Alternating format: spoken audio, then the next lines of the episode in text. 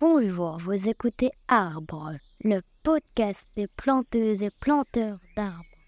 Si vous aimez le contenu, vous pouvez me soutenir en m'offrant un café via la plateforme sécurisée Buy Me a Coffee. Le lien est dans la description. Merci aux généreux donateurs. Nos forêts sont dans un état euh, inquiétant et donc le projet Choose for Future a été lancé avec l'objectif de diversifier la palette des forestiers, donc quand ils doivent renouveler une forêt, qu'ils aient un peu plus de diversité dans les mains et qu'ils aient un, meilleur jeu de cartes finalement. Et donc l'idée, c'est de tester toute une série d'essences, principalement en provenance du sud de l'Europe et du bassin méditerranéen, euh, qui sont mieux adaptées à des conditions plus chaudes et plus sèches qu'on a de plus en plus et qu'on aura euh, à l'avenir. Regardez les arbres, ils avancent. Vide esprit de tout ce qui n'est pas arbre. Les arbres. Vide Tout ce qui manque à cette petite graine, c'est un peu de temps. Aujourd'hui, je rencontre Nicolas Dassonville. Il travaille à la Société Royale Forestière Belge, qui est une ASBL qui a pour objectif, je cite, la promotion et la protection de la forêt dans toute sa multifonctionnalité. Elle encourage ses membres, près de 3000, à pratiquer une sylviculture durable et de qualité et les formes aux techniques de gestion forestière. La SBL aborde tous les aspects de la technique forestière et porte une attention particulière à l'adaptation des forêts face au changement climatique. Nous avons fait un focus sur leur projet Trees for Future, les arbres du futur.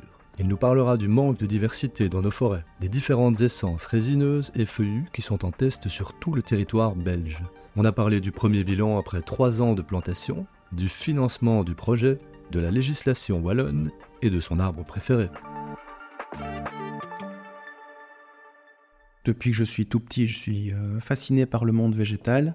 J'ai toujours fait mon potager avec mon, grand-père. J'ai très rapidement été euh, engagé dans des associations naturalistes. J'ai fait des gestions de, réserves naturelles quand j'étais ado, ce qui m'a poussé à faire des études de biologie végétale et d'écologie mais j'avais aussi toujours en tête l'idée que j'aimais la production, j'aimais cultiver aussi. Donc euh, je suis à la fois un, contemplatif qui aime euh, observer la nature sauvage, mais j'aime aussi euh, cultiver.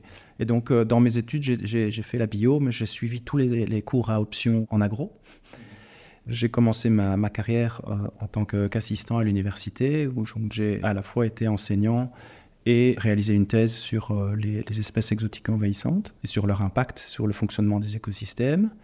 Et puis après euh, quelques années euh, en tant que chercheur à l'université, j'ai eu envie de, faire des choses plus appliquées, plus pratiques. Et c'est ce qui m'a amené après différents détours à la forêt, à la sylviculture et, à postuler pour le poste que j'occupe actuellement à la, à la, Société Royale Forestière de Belgique. Et j'y suis depuis, c'est ma septième année c'est vraiment dans la même euh, continuité, c'est toujours d'être un peu sur ce fil d'équilibriste entre la préservation de la biodiversité et la recherche de, production et de, rentabilité. L'un ne va pas sans l'autre. Ben, c'est ça, c'est vraiment euh, développer des systèmes de culture, puisqu'on a besoin de plantes pour manger, pour s'abriter, pour, euh, pour faire des tables, des, charpentes, etc. Donc on a besoin de produire, mais je, pense qu'il faut produire en intégrant les aspects de conservation de la biodiversité, de préservation de l'environnement.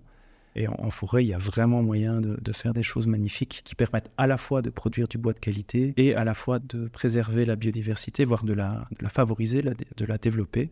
C'est pas juste un slogan, ça, finalement. Ah non, non, clairement, c'est vraiment ce qui, ce qui m'anime, c'est ça qui, qui, fait que, que, je me lève le matin. C'est j'ai envie de, changer les choses et, faire en sorte que la forêt soit à la fois productive et qu'elle qu'elle permette euh, de produire de l'emploi et, de produire un matériau euh, qui est beaucoup plus euh, durable que, que le béton ou l'acier, et, d'autre part, euh, faire en sorte qu'elle continue à être accueillante pour, euh, pour les oiseaux, pour les insectes, pour les plantes. Euh, c'est vraiment ce qui m'anime, clairement. C'est vrai que finalement, si elle n'était pas rentable, il y aurait peut-être beaucoup moins de gens pour planter, elle serait vite, ils auraient vite fait d'être rasés finalement. C'est un risque, c'est clairement un risque, mais... N'avez jamais envisagé de, de faire d'autres études ou... Ben, je me suis décidé très tardivement en fait euh, dans, mon, dans, mon, choix d'études euh, parce que j'étais euh, attiré par plein de choses différentes. Mais voilà, c'était vraiment la biodiversité qui, qui, au moment de choisir mes études, quand j'avais 17-18 ans, c'est vraiment ça qui était ma passion, et qui l'est toujours. Et c'est ça qui m'a décidé à faire la bio, oui. Et parce que pourtant c'était un peu une époque où on en parlait beaucoup moins? Donc justement, qu'est-ce qui, qu'est-ce qui vous animait, qu'est-ce qui vous a attiré dans la biodiversité? C'était déjà le risque de l'avoir en déclin ou c'était juste le plaisir de, de l'admirer? Euh, non, il y, avait, vraiment un... Est-ce qu'il y avait une peur par rapport Oui, à ça oui, c'est ça. Il y avait- une certaine crainte par rapport à l'avenir de la biodiversité. et Il y avait vraiment une volonté euh, militante de la préserver, oui. Euh, et, et de faire quelque chose pour, pour l'environnement de manière générale. Pas que pour la biodiversité, mais pour la durabilité euh, de manière générale. Peut-être peut que j'ai été éveillé avant qu'on en parle plus largement. Mais...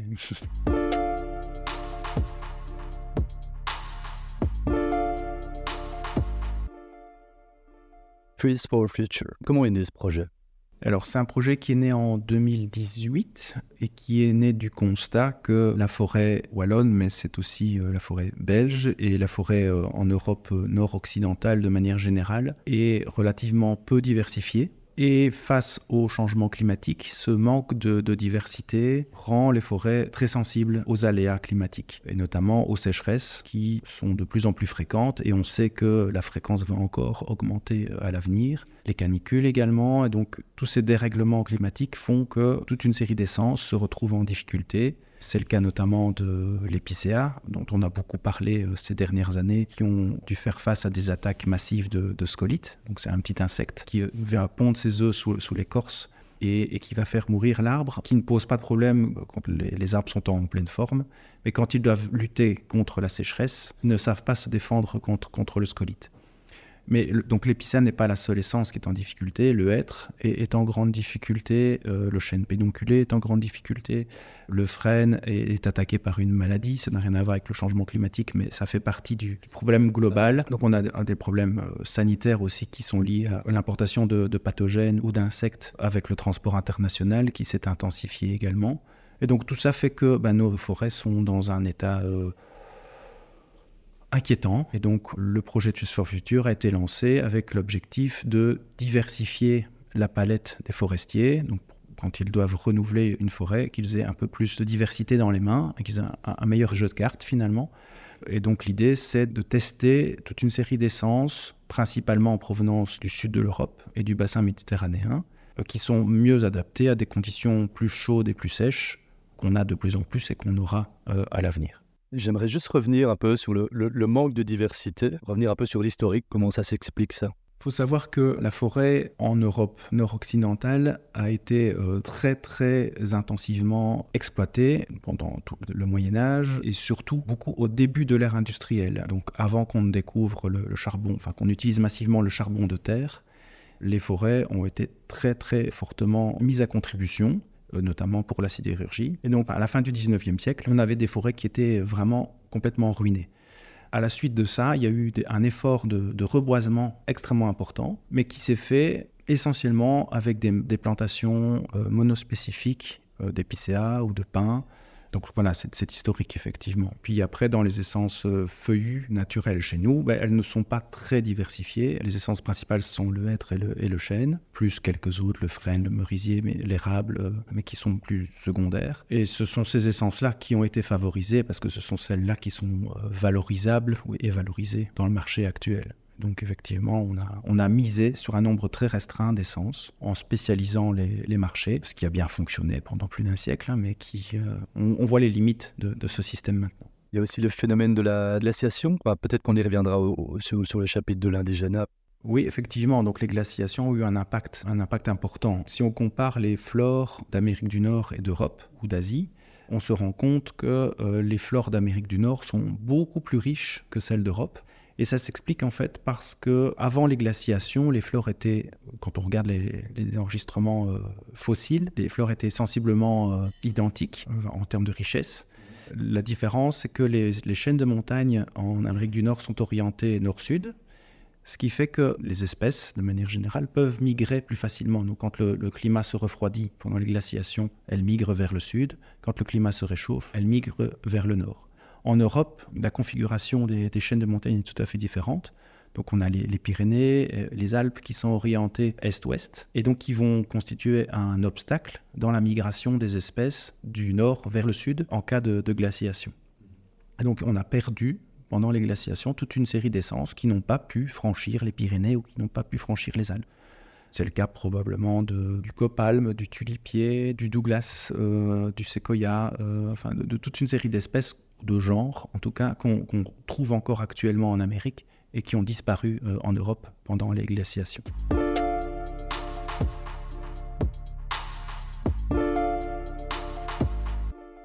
Donc le projet a démarré en 2018 à l'occasion de notre 125e anniversaire. Ce qui a été mis en place dans un premier temps, c'est un comité scientifique auquel participent euh, différentes universités, donc la, KU Leuven, l'Université catholique de Louvain, la faculté euh, de Jean Blou, qui appartient à l'Université de, Liège, le DEMNA, département d'études du milieu naturel et agricole, qui est le centre de recherche euh, de l'administration wallonne, l'INBO, l'Institut pour Nature and Bosonderzoek, qui est l'équivalent du DEMNA pour la, pour la Flandre, et le DNF, donc l'administration forestière. Donc toutes ces institutions-là constituent notre comité scientifique. Et avec le comité scientifique, on a décidé d'une liste d'essences qui serait potentiellement intéressante à, à, tester. On a également décidé du protocole, donc de comment on allait tester les essences. Et une fois que toutes ces décisions scientifiques ont, été prises, on a ensuite lancé un appel vers les propriétaires et gestionnaires forestiers pour euh, qu'ils nous confient des, euh, des parcelles. L'expérimentation en forêt, bah, ça prend de la place, ça prend du temps. Et donc, il fallait que les forestiers euh, de terrain soient impliqués. Donc, on a reçu énormément de, de, propositions, notamment de parcelles qui avaient été touchées par le scolite ou par la calorose du frêne. Et donc, sur ces parcelles mises à disposition, on a pu euh, mettre en place des essais. Avant de passer à l'étape pépinière, je voulais d'abord savoir comment on sélectionne. Ces gens se, réunissent et viennent avec des propositions. Comment on sélectionne les essences qu'on teste? Alors, il y, avait plusieurs critères pour la sélection des essences. Le premier, c'était évidemment de piocher parmi des essences qui potentiellement résisteront au, climat futur. Donc, il fallait des essences qui sont résistantes à la sécheresse, résistantes aux, canicules, mais qui sont aussi, et ça c'est toute la grande difficulté, qui sont aussi résistantes au climat actuel. Puisque évidemment, euh, les essences qu'on plante aujourd'hui, si elles doivent pouvoir supporter le climat de la fin du siècle, elles doivent aussi pouvoir supporter le climat euh, maintenant et, notamment supporter les hivers qui peuvent être encore de temps en temps un peu rigoureux. Ça, c'était vraiment un critère de sélection hyper important. Deuxième critère, ces essences ne doivent pas avoir de caractère envahissant connu. C'est une des raisons pour lesquelles on a choisi des essences principalement d'origine européenne, qui avaient un historique d'interaction avec la flore et la faune locale et qui ont du coup beaucoup moins de risques de devenir problématiques et d'être des, des corps étrangers, si vous voulez, euh, pas reconnus par nos forêts. Idéalement, ces essences devaient aussi avoir, enfin leur bois devait avoir un débouché euh, connu en bois d'œuvre. Donc l'idée c'est de travailler certes pour la biodiversité et pour la résilience des forêts, mais aussi pour des forêts qui sont multifonctionnelles, donc qui, en plus d'héberger la, biodiversité, produisent du bois, un matériau durable dont on aura besoin de plus en plus. Et puis le dernier critère, c'était un critère sanitaire donc il ne fallait pas que ces essences soient connues pour être euh, euh, très sensibles à diverses maladies ou, insectes.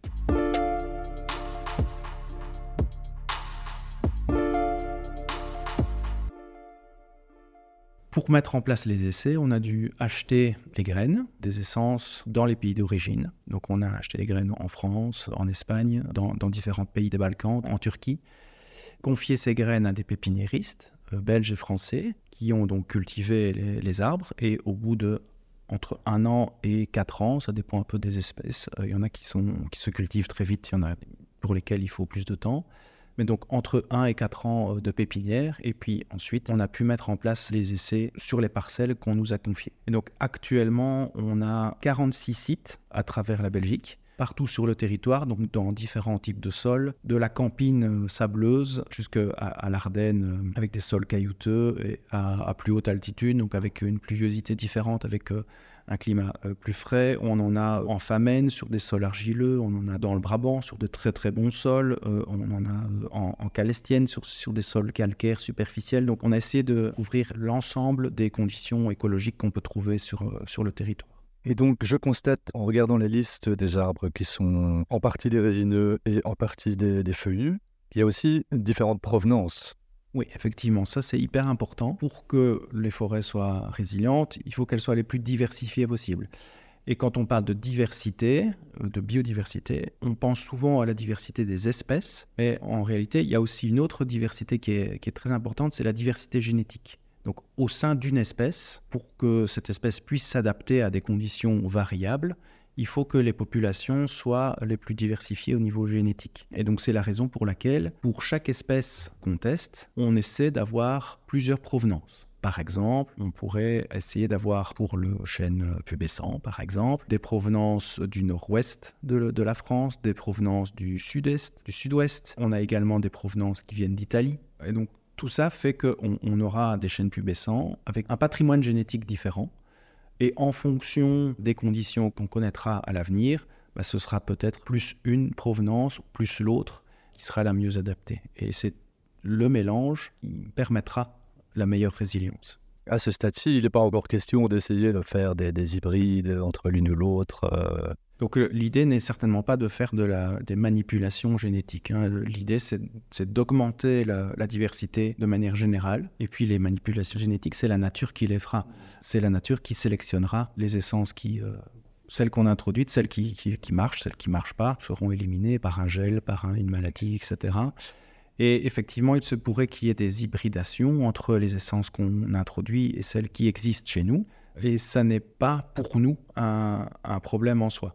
On peut même espérer que, par exemple, le, les chênes, les chênes donc sessiles et pédonculés, qui sont les chênes qu'on retrouve chez nous euh, naturellement, bénéficient des gènes de résistance à la sécheresse qui seraient apportés par les, les chênes méditerranéens, le chêne pubescent, le chêne de Hongrie, etc euh, qu'on teste, effectivement, elles peuvent se croiser et leurs descendants de ces croisements pourront à leur tour se croiser avec nos, nos chaînes euh, indigènes et par croisement successif introduire donc des, des gènes intéressants pour résister au, au, climat futur dans les populations de chênes indigènes.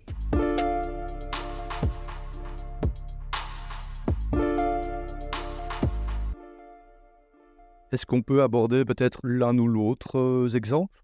Oui. Donc, parmi les essences feuillues que nous testons, il y a beaucoup de chênes, beaucoup de chênes méditerranéens, le, chêne pubescent, notamment le chêne chevelu, ainsi que des provenances méridionales du chêne Cécile, donc le chêne Cécile qui est le chêne indigène. On teste également des provenances du sud de la France ou, du nord de l'Italie de cette essence-là. Et actuellement, donc toutes ces espèces de chênes, et particulièrement le chêne pubescent, se portent vraiment très très bien dans la plupart des sites. Je dis dans la plupart et pas dans tous, dans la mesure où bah, on a pu constater que le chêne pubescent avait une croissance vraiment très impressionnante les premières années sur des sols qui lui conviennent bien, sur des sols profonds, sur des sols relativement riches, alors que en Ardennes, enfin en Haute-Ardenne en tout cas, là où les sols sont plus superficiels, plus acides aussi, et où le climat est plus froid, bah là, ils ont beaucoup plus de difficultés. Et donc, pour l'instant, on ne peut pas encore vraiment dire si c'est à cause du froid, à cause de, l'acidité ou, ou, à cause du manque de profondeur de sol. Donc, euh, de la même manière, dans les résineux, le cèdre fonctionne très bien sur certains sites, fonctionne moins bien sur des sites où, dans lesquels euh, il va rencontrer un obstacle à l'enracinement à relativement faible profondeur. Donc, c'est un arbre qui résiste très bien à la sécheresse, pour autant qu'il arrive à s'enraciner profondément. Parmi les résineux, le, champion actuellement, c'est le pain maritime, qui a la croissance la plus, euh, la plus spectaculaire, qu'on a seulement testé en camping, donc sur des sols sableux, qui sont des sols similaires à ceux qu'on rencontre dans son aire d'origine, euh, dans les Landes de Gascogne, dans lesquelles on a les, exactement les mêmes sols qu'en camping. Une autre essence feuillue qui, euh, semble bien fonctionner, c'est le, le noisetier de Byzance, noisetier qui n'est pas un, arbuste comme les, les noisetiers euh, qu'on connaît euh, dans les jardins et dans les haies. C'est un noisetier arborescent, donc avec un port qui ressemble un peu au port du, merisier, je dirais, et, qui pourrait très bien euh, être intégré comme essence compagne euh, des chênés. Donc pas faire des plantations massives de, de noisetiers de Byzance, mais enrichir les chênés en, en noisetiers de Byzance, ça pourrait assez bien fonctionner, je pense. Les sapins méditerranéens aussi ont, un certain potentiel. Je pense par exemple au sapin de Bordmuller, donc sapin de Turquie, au sapin de Nordmann, qu'on connaît comme sapin de Noël, mais qui pourrait aussi euh, trouver sa place en forêt, qui a un bois qui est de, qualité similaire au bois du, sapin pectiné, donc le sapin des Vosges, donc qui pourrait très bien être utilisé en construction, comme l'est euh, actuellement notre épicéa, et qui a une bonne résistance à, la sécheresse. Oui, mais qui apparemment a des petits soucis avec le gel. Alors on a effectivement remarqué dans certaines plantations des problèmes de gel tardif. Donc ça c'est un des problèmes qu'on risque de rencontrer avec les essences euh, d'origine méridionale. c'est qu'elles ont tendance à débourrer, donc à faire leurs premières feuilles plus tôt que nos essences euh, locales, ce qui peut amener à des, dégâts, puisqu'on a des, gels encore parfois en fin avril, début mai, quand ces essences-là ont déjà débourré. Et euh, bah, bien sûr, le, gel va détruire les, pousses printanières, et donc ces arbres vont devoir faire une deuxième pousse, ce qui peut occasionner des, problèmes de, conformation. Donc, euh, avec la, pousse terminale qui, qui, meurt, et donc une pousse latérale qui reprend le relais, et ça, ça, pourra nécessiter des, corrections par des, tailles de formation euh, qu'on pourra réaliser.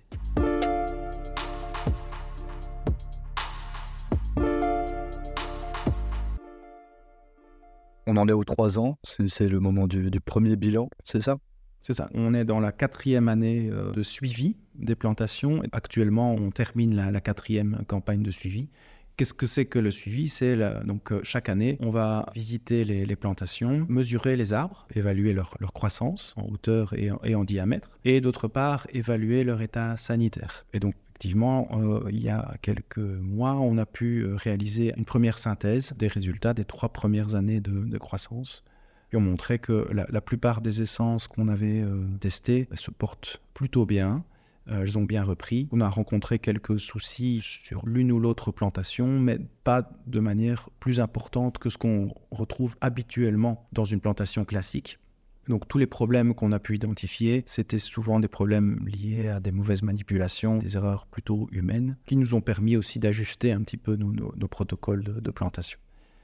Mais actuellement, toutes les essences qu'on teste, qui ont été plantées jusqu'à présent, donc on en a 24 qui sont plantées actuellement, elles sont encore toutes en lice pour faire partie de, la, forêt future. C'est évidemment trop tôt pour dire euh, que les 24 ont un avenir. Donc les résultats euh, viendront progressivement.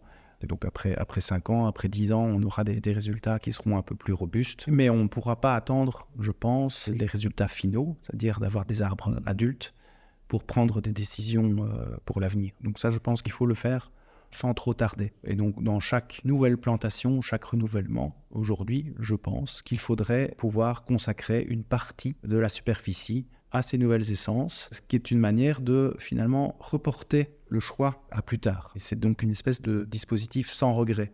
Si vous plantez euh, sur un hectare 2000 arbres, si dans les 2000 arbres, vous avez 1600 euh, arbres d'une essence habituelle que vous auriez planté euh, sans tenir compte du changement climatique, et que les 400 restants, vous plantez des essences un peu originales, un peu nouvelles, qui ont potentiellement un avenir face au, changement climatique. Ben, ça vous permet, dans 20 ans ou dans 30 ans, quand il s'agira de faire la première éclaircie, donc la première sélection, de prendre une décision à ce moment-là, dans 20 ans ou dans 30 ans, et donc de, pouvoir soit favoriser l'essence que vous avez plantée en, petit nombre, les, les 400 nouveaux, soit favoriser des arbres parmi les 1600 habituels si le, climat euh, leur permet toujours de, prospérer.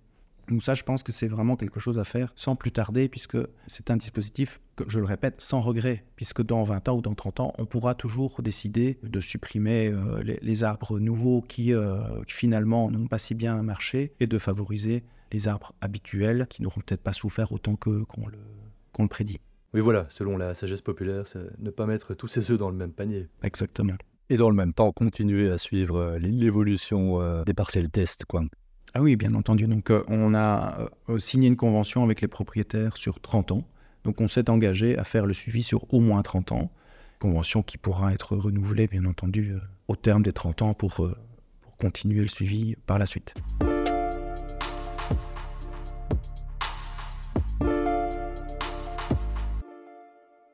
Au niveau de la communication, en fait, ces recherches sont vraiment, je pense, d'intérêt public.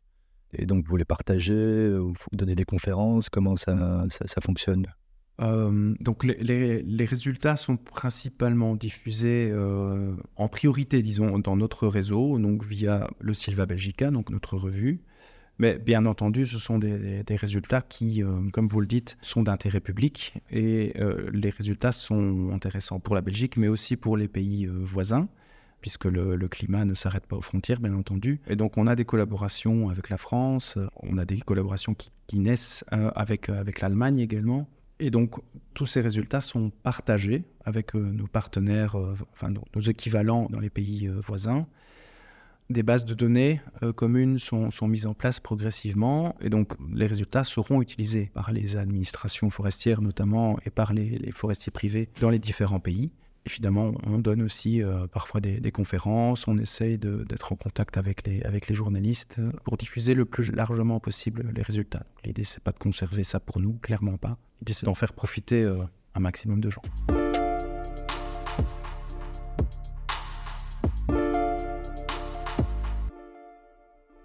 Quels sont les freins? Est-ce que les lois, la, notion d'indigénat, est-ce que ça peut poser problème euh, pour faire des tests ou pour planter ces espèces? Oui, donc la, la, législation peut être un, frein. Elle pourrait en tout cas être un frein euh, au déploiement plus massif de ces essences. Actuellement, en région wallonne en tout cas, euh, en Flandre c'est différent, mais en région wallonne, il est permis de planter à peu près ce qu'on veut sur 50 arts par tranche de 5 hectares. Donc, si vous avez une forêt de 10 hectares, vous pouvez sur un hectare, enfin sur deux morceaux de, de 50 arts, planter les essences que vous voulez. Le reste étant euh, de, devant être conforme au fichier écologique des essences. Donc c'est un, un outil qui permet de dire sur tel sol, c'est telles essences qui sont en station, c'est-à-dire qui sont les mieux adaptées. Et le propriétaire a évidemment tout intérêt à suivre le fichier écologique des essences, puisque c'est dans son intérêt d'avoir des essences qui poussent euh, de manière optimale sur les sols qu'il a. Euh, donc le fichier écologique est un outil euh, indispensable. Et la législation wallonne est assez bien faite, puisqu'on a une dérogation au fichier écologique pour 10% du territoire. Donc ça, ça nous permet de mettre en place des petits essais comme ceux qu'on qu met en place actuellement. Par la suite, si on veut diffuser ces essences plus largement, il faudra sans doute adapter le fichier écologique des essences. Et c'est un peu l'objectif de Trees for Future, c'est d'accumuler un certain nombre de connaissances qui permettront à terme de mettre à jour le fichier écologique et d'ajouter les essences nouvelles qui sont les plus prometteuses et d'indiquer aux propriétaires dans quelle station, dans quel, dans quel, type de sol, dans quel type de, dans quelle région de, de Belgique ces essences sont les mieux adaptées. Et donc à ce moment-là, il devrait y avoir un débat avec les politiques. Certainement, oui. Mais vous aurez des, des, chiffres fiables et vous êtes confiant par rapport à voilà, ça. Ben on, on, aura clairement, oui, des. Puisque vous travaillez des arguments avec les universités, avec euh, le DNF, et donc euh, finalement, ça ne sera pas une surprise euh, vos demandes. Exactement. Mais donc la, la législation actuelle permettant 10% de, de ce qu'on veut permettra assez rapidement de, de, commencer à déployer euh, les, les, essences d'origine méridionale. Donc c'est ce qu'on appelle la migration assistée. Étant donné que ce qu'on préconise, ce n'est certainement pas de, de... Une tabula rasa. Euh, voilà, ouais. c'est ça. Donc l'idée, ce n'est pas de reproduire les pratiques du passé où on va planter euh, massivement sur des dizaines d'hectares la même essence, comme on l'a fait avec l'épicéa ou avec le pin. Ça n'est clairement plus le modèle qu'on veut promouvoir. L'idée, c'est de promouvoir des forêts qui sont diversifiées en âge et en essence. Et donc, on va plutôt, pour la migration assistée d'essence méridionale, travailler par enrichissement. Par exemple, lors du renouvellement d'une parcelle forestière, travailler avec la régénération naturelle en place et enrichir cette régénération naturelle avec des petits placeaux, donc des petites plantations ponctuelles, des nouvelles essences. Donc on pourrait très bien imaginer, par exemple, une régénération naturelle de chêne Cécile, dans lequel on va venir planter quelques dizaines d'individus sur un hectare de chêne de Hongrie ou de chêne, de, de chêne pubescent qui pourront coexister avec les chênes qui, se régénèrent naturellement et qui pourront même éventuellement se croiser entre eux dans, dans quelques décennies. Avec ce souci de diversification, euh, finalement, le changement de loi n'est peut-être même pas euh, absolument nécessaire.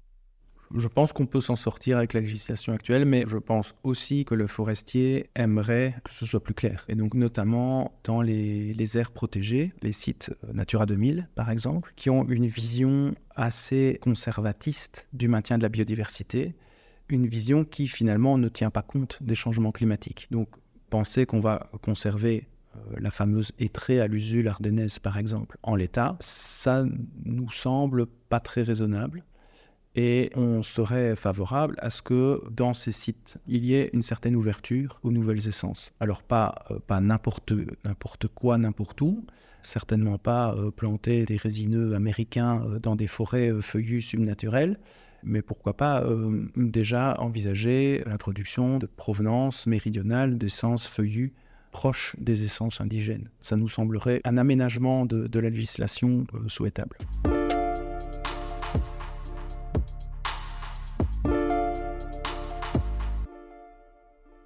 Le projet est entièrement financé, c'est uniquement des fonds privés. Donc ce sont à la fois des mécènes, donc des, particuliers qui peuvent faire des, dons, ou des entreprises qui nous sponsorisent. Donc ce sont les, les, seules sources de financement pour le projet. Et donc il est important de maintenir l'intérêt pour ce projet auprès des citoyens et auprès des entreprises pour qu'on puisse continuer à, à, à, fonctionner. On a trois personnes qui travaillent 4-5e sur le projet, donc trois forestiers. Et par ailleurs, on a également une, une, équipe de volontaires, une trentaine de volontaires qui réalisent les suivis sur le terrain. Et donc tout ça bah, coûte, coûte de l'argent, évidemment. Il faut, il faut payer les déplacements, il faut payer les arbres, il faut payer euh, la main-d'œuvre, euh, euh, voilà, payer toute l'analyse ensuite scientifique. Mmh. Et donc il n'y a aucun subside Donc il n'y a pas de subside public. Les pouvoirs publics participent au projet, ils font partie du, du comité scientifique le, comptoir forestier, donc c'est la partie, euh, le service du DNF qui s'occupe de la récolte et de la distribution des graines aux pépiniéristes, bah, nous aide beaucoup parce qu'on peut euh, bénéficier de, leur réseau et en partie de leur logistique, mais on n'a pas un subside euh, public pour, pour faire fonctionner le, projet. Donc le projet, son financement, c'est uniquement un financement privé.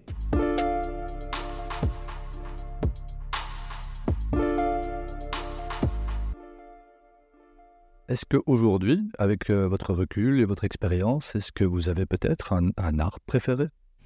Bah, Tous mes collègues et tous mes amis savent que le chêne pubescent est vraiment mon, chouchou. Mais ce n'est pas que mon chouchou. Je pense vraiment qu'il a un certain potentiel.